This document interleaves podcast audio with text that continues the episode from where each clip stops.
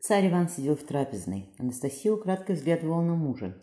С утра, зайдя в ее печевальню, государь был весел, спрашивал ее о ее здоровье.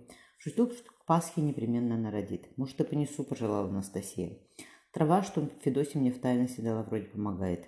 Ежели рожу, надо и подарить ферсень, а ожерелье, и в матери крестной позвать. Пусть на восприемницей станет. Царь положил привязанную руку на голову Матвея. Анастасия вспомнила. Они на мечах упражнялись. Иван растянул запястье. Так и сказал муж. Наклонившись к уху отрока, государь шепнул. «Волосы отрасти, Матюша, не бойся участи Вессоломовой». Подняв глаза, Матвей застыл. На пороге трапезной стоял его отец. Иван радушно распростер руки. «Здрав будь, боярин, проходи, садись рядом. Дайте место Федору Васильевичу». Новости не больно хорошие, государь. Велиминов принял бокал, с, принял бокал с вином. Прости, что я дела говорю, но времени нам терять не след.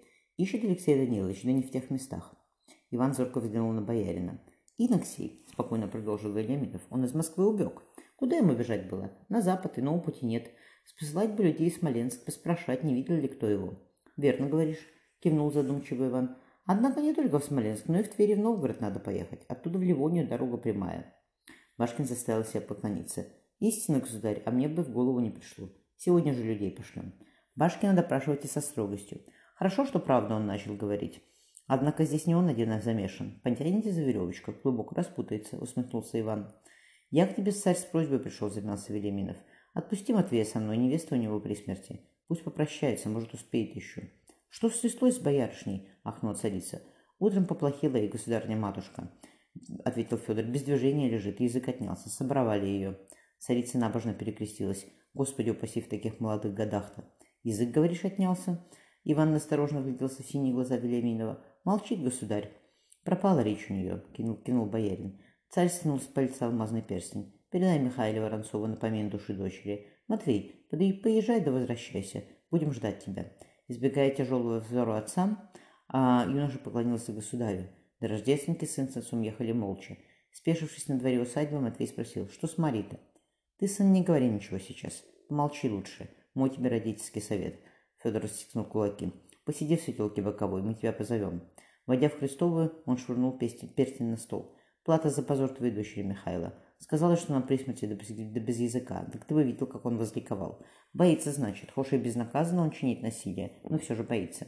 Матвея я привез, Федор запнулся. Поговорить по-родственному. Матвей стоял перед столом, опустив голову.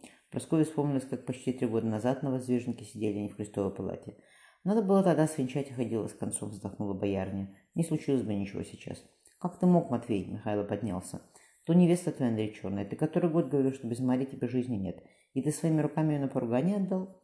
Вы бы не отдали, Михаил Степанович, коли государь вам приказал? Неслышно ответил юноша. Жизнь свою, честь свою за него, за него отдавать надобно. Свою жизнь и свою честь отдавай, преграды тебе всем нет. Сдерживаясь, приговорил Велиминов. Но чужими распоряжаться никто тебе права не давал. Что трус Матвей, я с измольства знаю, но не чаял я, что ты ни совести, ни чести не имеешь. Когда царь прикажет тебе жену или дочь отдать, так посмотрим, сильно ли тебе твоя совесть и честь пригодится, — дерзко отозвался юноша. Федору при... вспомнились привидевшиеся во сне окровавленные глазницы Марфы. Лучше я жену и дочь убью собственной рукой, нежели отдам на поругание. Ты, если бы истинным мужем был, в жизни не дозволил бы царю черное дело сотворить. Как жить дальше, думаешь? Проживу, буркнул Матвей. Скрикнув, схватившись за разбитый рот, юноша полетел на пол. Помяни, Господи, царя Давида и всю кротость его. Федор разглядывал погнувшуюся оправу перстня. Матвей сплюнул к отцовским ногам с густо крови. «Вон отсюда, погонь!» — велел Федор. «Как помру за наследством приходи. До той поры дорогу к моему дому забудь. В Кремле твоей с тобой говорить буду, чтобы на льду тебя не позовет, а на порог не пущу». «Погоди, батюшка!» — прохрипел Матвей. «Я тебе сие припомню». «Припомнишь, мерзавец!» Федор вытолкал сына за шею на двор, чтобы духу твоего здесь больше не было. Вот что получается у нас, сняв нагар со свечи, Бакс мало зевнул.